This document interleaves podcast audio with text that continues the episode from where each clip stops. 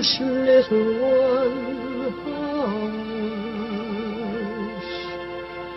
Hush, my little That is the whole idea of this machine, you know. どこ行くの I love you. A grande ilusão. Aren't you drinking? I never drink. Why?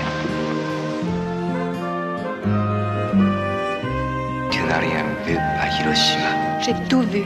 Tout.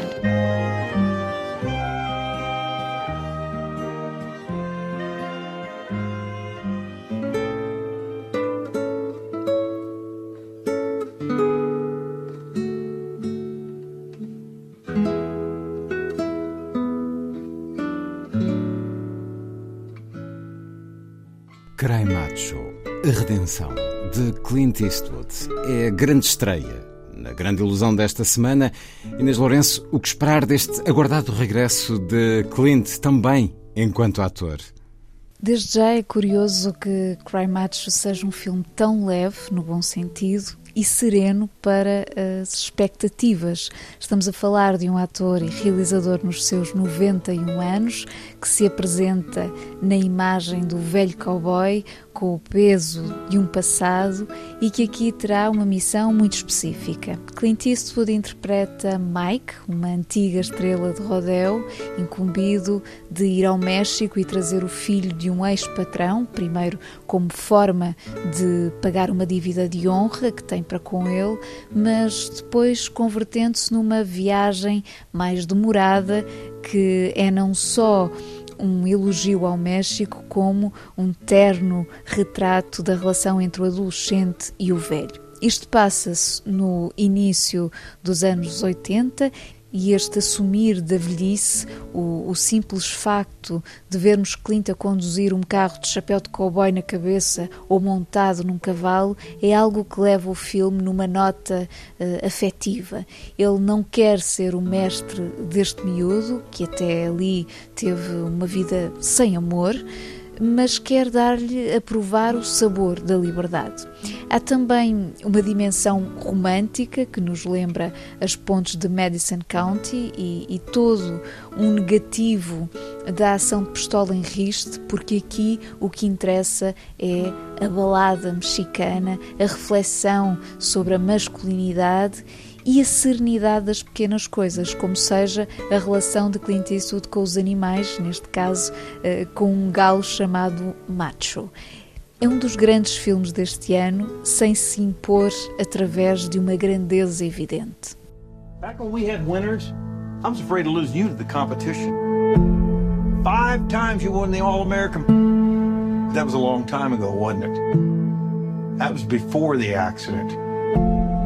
Before the booze. You know how many people told me to just cut you loose? You gonna say anything? Howard, I've always thought of you as a small, weak, and gutless man.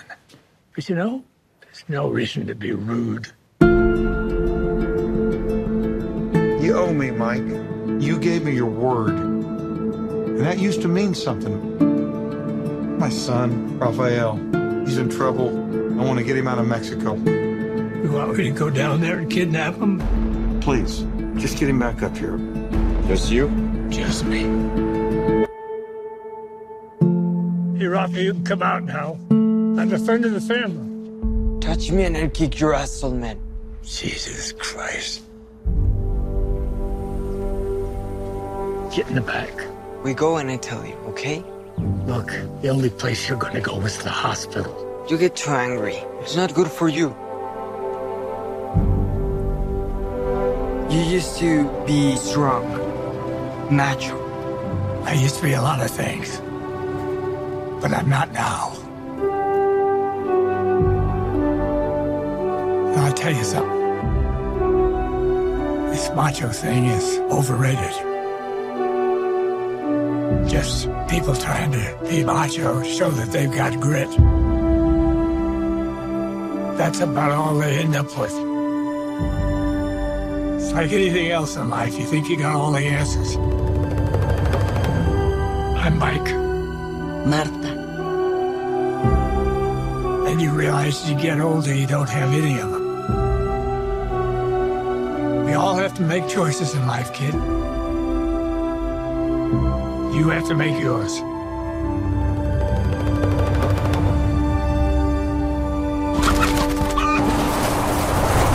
His name is Macho. Like me. Very strong rooster. Whatever. What's wrong with that? Nothing.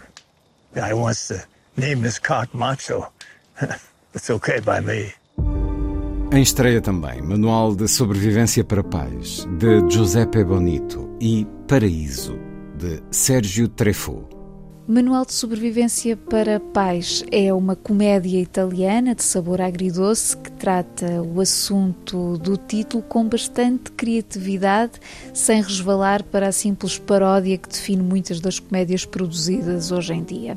De facto, o filme assume uma estrutura eh, de manual, já que se divide em vários capítulos, e o que aqui se faz é uma crónica da parentalidade a partir do nascimento de um segundo filho. E esta situação, que está ligada às noites sem dormir, às dificuldades em arranjar quem ficou o para os pais trabalharem, aos ciúmes uh, da outra filha, etc., acaba por dar uma imagem, por vezes ácida, das condições desta geração italiana numa população envelhecida. Essa capacidade de dar uma imagem dura da sociedade, inclusive através de uma série de elementos estilísticos originais, por exemplo, a substituição do som do choro do bebê por uma sonata de Beethoven, isso torna a abordagem refrescante.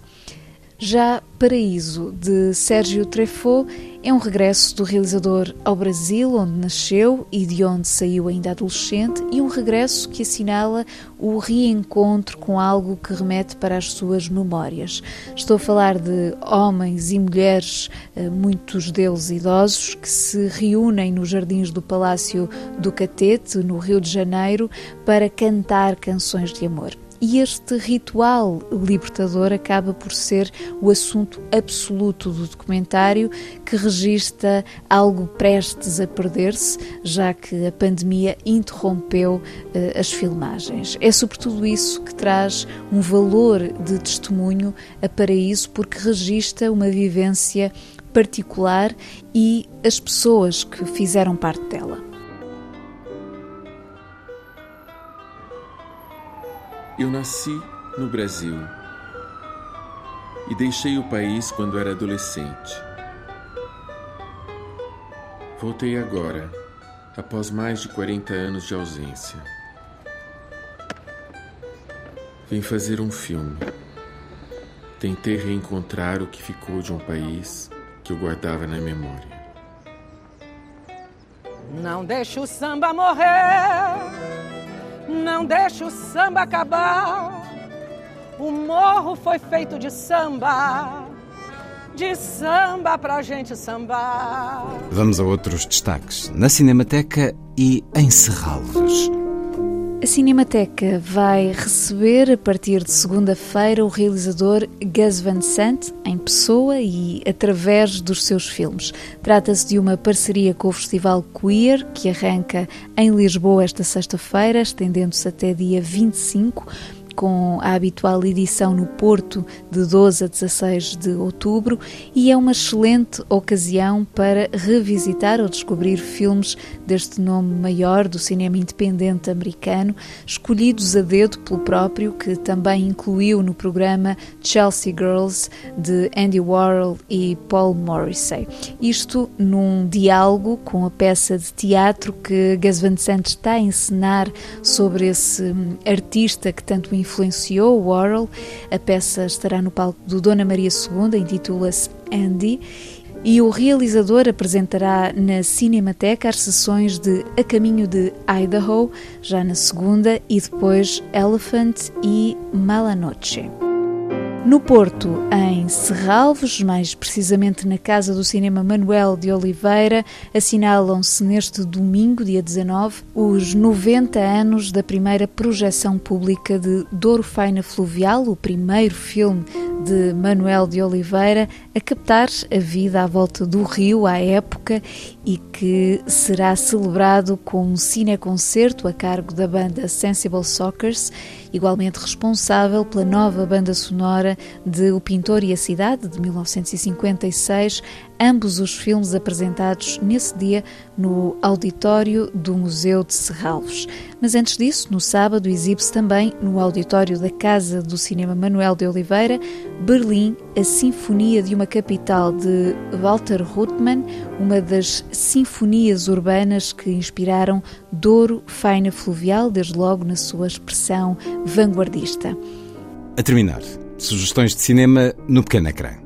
Do site da RTP Play surgir dois filmes: Happy Hour, Hora Feliz, do japonês Ryuzo Kamaguchi, uma verdadeira pérola com cinco horas que observa, a propósito, as sinfonias íntimas de quatro mulheres entre o desencanto e a esperança, e destaco ainda A Vida Invisível, do brasileiro Karim Ainuz, a história de duas jovens irmãs a viver no Brasil nos anos 50, que devido a um desencontro acabam por perder definitivamente o contacto. É um filme sobre a vida como uma longa espera eh, que retrata a solidão com uma beleza quase violenta. Já na televisão, a RTP2 exibe esta sexta-feira o documentário Boulogne-Billancourt, O Tempo dos Estúdios, de Bernard Loargan, uma viagem no tempo através destes estúdios lendários do cinema francês, que desde 1922 até os anos 90 foram a casa de trabalho de grandes atores como Simone Signoret, Jean Gabin, Alain Delon e realizadores como Jacques Becker ou Marcel Carnet. É sempre fascinante descobrir mais um capítulo da história do cinema.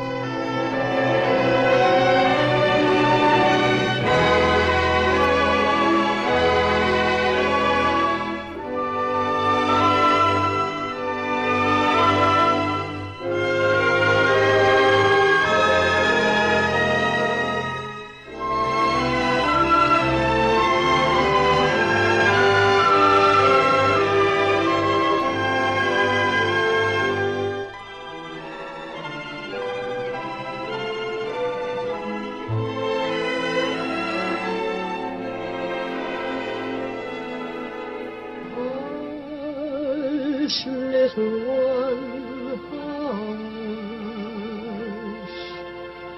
Hush, my little That is the whole idea of this machine, you know. どこ行くの I love you. A grande ilusão. Aren't you drinking? I never drink. Why?